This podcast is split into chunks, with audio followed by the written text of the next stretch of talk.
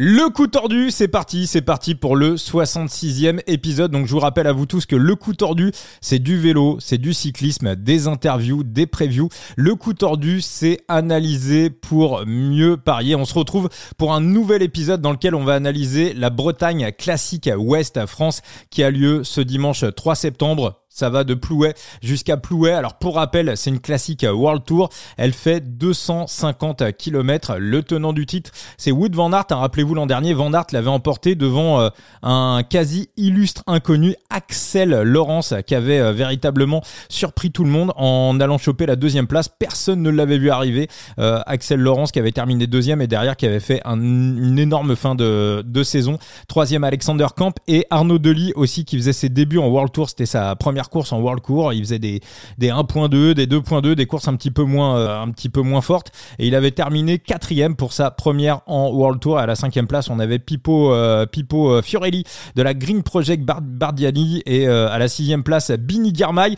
Donc, alors on va détailler un petit peu ensemble la start list. Déjà un petit point au niveau de la météo, parce que la météo peut avoir un impact hein, sur, sur cette course, donc qui va de Plouet jusqu'à jusqu'à Plouet ça sera assez calme. Voilà, il fera assez chaud, on sera aux alentours de 30 degrés. Euh, le vent devrait peu impacter. Euh, on va dire que ça sera plutôt euh, allez, vent léger 3 4 3 quarts face sur la phase retour mais c'est pas voilà, les conditions météo devraient pas véritablement euh, influer le, le, scénario de la course. Et euh, donc, bah, on va détailler ensemble, hein, puis on va essayer d'analyser la course et de, chercher à savoir qui sera le vainqueur de cette euh, Bretagne classique. Alors moi, je vais vous dire un petit peu comment j'ai préparé ma course. pour moi, c'est une classique World Tour. Il y a 200, quasiment 250 km. Ça me paraît compliqué pour des coureurs en phase de reprise. Par exemple, on a des, des coureurs qui ont fait le Tour de France, qui ont enchaîné derrière avec les championnats du monde. Euh, ont eu, j'imagine, un petit peu de vacances, à l'image de Christophe Laporte, à l'image de Tige Bennett, et qu'on repris il y a 8-10 jours. Alors j'ai été voir un petit peu les Strava, ils sont pas repartis en altitude. Hein. Généralement, la force de ces coureurs-là, c'est de faire des gros blocs d'entraînement en altitude ensuite de redescendre dans la plaine et là vraiment d'avoir des pics de forme qui leur, permettent d'envoyer du lourd. C'est pas le cas des coureurs de la Jumbo Visma qui seront alignés ce dimanche. Donc leader Christophe Laporte, on a Tige Bennett, on a du Quen Bowman. Donc moi j'aurais tendance, même si Christophe Laporte bien évidemment coche les cases pour euh, remporter cette Bretagne classique, j'aurais tendance à ne pas aller sur euh, Christophe Laporte. Je vais plutôt me diriger vers des coureurs qui sortent soit du Tour d'Allemagne, soit du Renault Tour des mecs qui sont, on va dire, dans un cycle, euh, dans un cycle de forme, qui ont plutôt des biorhythmes avec des pics de forme habituels à la fin du mois d'août, au début du mois de septembre, et euh, qui ont déjà montré des choses ces derniers jours. Ce serait une classique un petit peu plus courte, 150, 160, 170 bornes, pourquoi pas? Mais là, on a quand même une course qui est très très longue. On a une course de plus de 6 heures et euh, bah pour moi le rythme sera quand même véritablement très très important. Ils sont très très peu de coureurs à pouvoir reprendre comme ça et claquer une course de 250 bornes. Euh, Mathieu Van Der Poel l'avait fait sur Milan-San Remo. Bien évidemment c'est une possibilité, mais voilà, pour euh, un petit peu essayer de faire une shortlist de coureurs, je vais plutôt m'orienter vers des gars qui ont du rythme. Alors à la Lidl Trek, on arrive avec en leader Mats Pedersen. Mats Pedersen sur le Tour d'Allemagne, ça n'a pas été terrible. J'ai un peu peur que Mats Pedersen il soit un petit peu cramé en cette fin de saison. Il a enchaîné le Tour de France, il s'est quasiment pas arrêté derrière. Il a fait le Tour d'Allemagne, il a fait les championnats du monde, euh, il a fait le Tour du Danemark. Je trouve que pour Mats Pedersen, ça fait un petit peu beaucoup. Donc Mats Pedersen, je n'irai pas. Euh, Arnaud Dely, Arnaud Dely qui a été pas décevant sur le Renault Tour, mais on pouvait s'attendre un petit peu à mieux de, de Arnaud Delis. J'ai l'impression voilà, il y, a un petit, euh, il y a un petit cran qu'on a du mal à passer. Dès qu'on est sur des courses un petit peu moins huppées, euh, ça passe, il y a absolument aucun souci. Et dès qu'on est sur euh, des courses un petit peu, bah, avec un petit peu plus d'adversité, il y a encore un petit cran à franchir pour Arnaud Delis, même s'il arrive avec une équipe très très forte. Hein. Il y aura Pascal Encorn et notamment Victor Campenart ou encore Frédéric Frison et Jasper Debus. Donc c'est quand même très solide hein, du côté de la Lotto Destiny. Mais pour moi, il y a quasi aucune value euh, à aller euh, sur Arnaud Delis. Alors du côté de la Green Project Bardiani, euh, je voudrais attirer l'attention sur un garçon qui s'appelle Filippo Magli, Pippo Magli. Il a gagné une 2.2, la mur classique cette semaine, c'était la première édition. Et alors il a gagné, c'est une course, une classique qui avait lieu sur les routes belges, une sorte de semi-classique de printemps qui a lieu en plein été. Et il a véritablement géré la course. Il a gagné en patron. C'était une course de 178 km.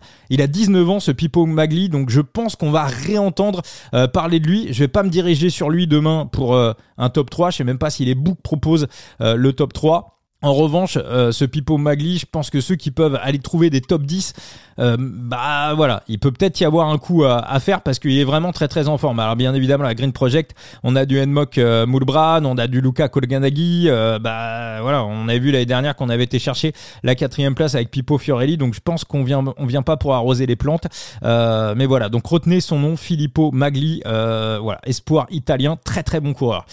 du côté de la team Intermarché, alors il y a mon premier pic de cette euh, Bretagne classique. Un garçon dont Phoenix vous avait parlé dans les podcasts l'hiver dernier. Ah, rappelez-vous, euh, il avait fait un bon début de saison. Après, il s'était cassé une côte. Ça l'a un petit peu ralenti. Et, là, il revient bien. C'est Madis Mikkels. Alors, bien évidemment, le leader des intermarchés sera Bini Girmay. Bini Girmay qui est en phase de reprise. donc, si on a une course en deux temps avec un groupe qui part un petit peu en éclaireur, je pense que Madis Mikkels peut être le plan bis des intermarchés, notamment qu'il a, il a remporté une course il y a, euh, quelques jours euh, bah, sur le Tour d'Allemagne. Je crois qu'il en a claqué une. Donc Madis, Madis Mikkels, euh, ça sera mon premier pic en top 3. Euh, pour euh, la suite, donc chez AG2R, Benoît Cosnefroy, c'est un peu compliqué sa saison, même s'il était un peu mieux sur le Tour du Limousin. Il y a quand même Romain Grégoire qui lui a un petit peu fait, euh, qui lui a un petit peu fait l'amour. Benili du côté d'IF, ses phases de reprise, faudra se méfier d'un Alberto Bettiol, qui a toujours un one time comme ça dans une saison. Alors on sait pas à quel moment ça arrive, c'est pas encore vraiment arrivé cette saison. Ça peut être, ça peut être ce dimanche. On n'en sait absolument rien. à la team Cofidis, j'ai un peu de mal à, à croire à Guillaume Martin, surtout par une température 30 degrés. À la Total Energy, attention, attention à Tutu, à Anthony Turgis. Lui, c'est vraiment le, coureur français, euh, le, meilleur sur les courses longues, sur les, plus de, sur les courses de plus de 250 bornes. Alors, je vais pas le jouer demain, euh, même s'il a pas l'air en mauvaise forme, hein, évidemment, mais pour moi, ça sera la meilleure carte du côté de la Total Energy. Mon deuxième pic, pour aller le chercher, il faut aller du côté de la Movistar. C'est euh, Alex Aramburu, qui est très en forme actuellement. Il a terminé cinquième du, du Tour d'Allemagne. Il est intéressant. Habituellement, on le voit sur le Tour d'Espagne. C'est un mec qui a souvent ses pics de forme sur euh, cette période de l'année. Il fait jamais rien sur le Tour de France. En tout cas, sur la période de juillet, il est tout le temps à côté. Il y a, beaucoup de coureurs comme ça qui ont des biorhythmes. Prenez par exemple Brian Cocard. Brian Cocard, janvier-février, il est toujours dans une forme intersidérale. Donc voilà, j'ai noté quelques trucs comme ça sur certains coureurs et notamment à Rambourou. Donc à Rambourou, ça sera avec Madis Mikkels, mon euh, deuxième pic de cette Bretagne classique. Euh, après, du côté de la Team Arkea, euh, j'ai quand même du mal à voir Warren Barguil faire quelque chose. À la Bahreïn, Hmm, Jonathan Milan, j'aime bien, mais euh, en ce moment, ça n'a pas l'air d'être la grande, grande forme. Alors, à la Soudal Quick-Step, intéressant, Julien Lafilippe, euh, qui est aussi officiellement en phase de reprise après les championnats du monde, a remporté un critérium cette semaine. Donc, potentiellement, ça peut euh, le mettre en confiance, mais malgré tout, pareil, toujours sur ses raisons de rythme. J'irai pas sur euh, Loulou, sur euh, sur Julien Alaphilippe. À la Groupama, même chose. Hein, Stephen Kung reprise après euh, les après les championnats du monde, après le chrono. Valentin Madouas. pourquoi pas? Maintenant, je pense que Madou, s'il a pu en faire un objectif, il est à domicile. Sur le Renault 8 Tour, c'était pas fantastique. Hein. Il termine 34e du classement général c'était pas euh, c'était pas dingue. Euh, à la bingo toujours se méfier de deux coureurs Ludovic Rebet et Alexis Guérin qui sont capables de faire des coups en partant de très très loin. Euh, de gros baroudeurs. Alors après bon faudrait vraiment voir l'échappée matinale aller au bout mais euh, voilà ceux qui ont envie de jouer des gros coups et des grosses grosses surprises Alexis Guérin et Ludovic Rebet d'ailleurs Rebet qui signe à la Cofidis. Très très bon choix de, Cédric Vasseur parce que Ludovic Rebet c'est vraiment un des voilà un des coureurs de pro team les plus sous cotés du peloton et je suis très content qu'il arrive en World Tour Alexei Lutsenko, on l'a pas vu depuis les championnats du monde, faut toujours se méfier de lui. Pour mon pic suivant, je vais aller du côté de la team UAE. La team UAE, je les trouve particulièrement en forme actuellement. Ils étaient euh, chaud patate sur le Renault 8 Tour. Déjà, bah, il y a eu la, victoire de, Tim Wellens. Sur le Tour d'Allemagne, ils en ont mis de partout. Sur la Brenner Classic, ils en ont mis de partout également. Et donc, mon euh, troisième pic pour ce, cette Bretagne Classique, euh, ça sera la victoire et le top 3 de Mark Hirschi. Mark Hirschi, il n'y a pas de grand tour cette année. On l'a vraiment préservé pour les classiques. Il y a quand même un salaire d'un million d'euros par an à justifier. Il est bien entouré autour. Il y a du gros Chartner, il y a du euh, Alexandro Kovi, on a du Rafa Maika également, on a du Brunton McTulty. Euh, donc euh, Mark Hirschi, c'est aussi quelqu'un qui est capable de performer sur le long. On avait vu euh, bah, sa performance l'année où Julien Alaphilippe avait été champion du monde. Il avait terminé troisième, donc les parcours longs, les parcours punchy, c'est aussi quelque chose qu'il sait faire. Il a aussi une belle pointe de vitesse. Chez UAE, on a aussi ce qu'il faut pour euh, durcir la course assez tôt et mettre les sprinters à mal. Donc du côté de chez UAE, mon troisième pick, ça sera Mark Hirschi. Euh, du côté de la Jayco, bah, Michael Matthews a déjà remporté la Bretagne classique, mais il est en phase de reprise, donc je vais écarter. À Israël, première tech. Le leader, c'est Corbin Strong, qui est un petit peu décevant quand même cette année pour ceux qui jouent euh, sur Side Limit. Il y a toujours ces cartes qui, qui s'arrachent à pas de prix.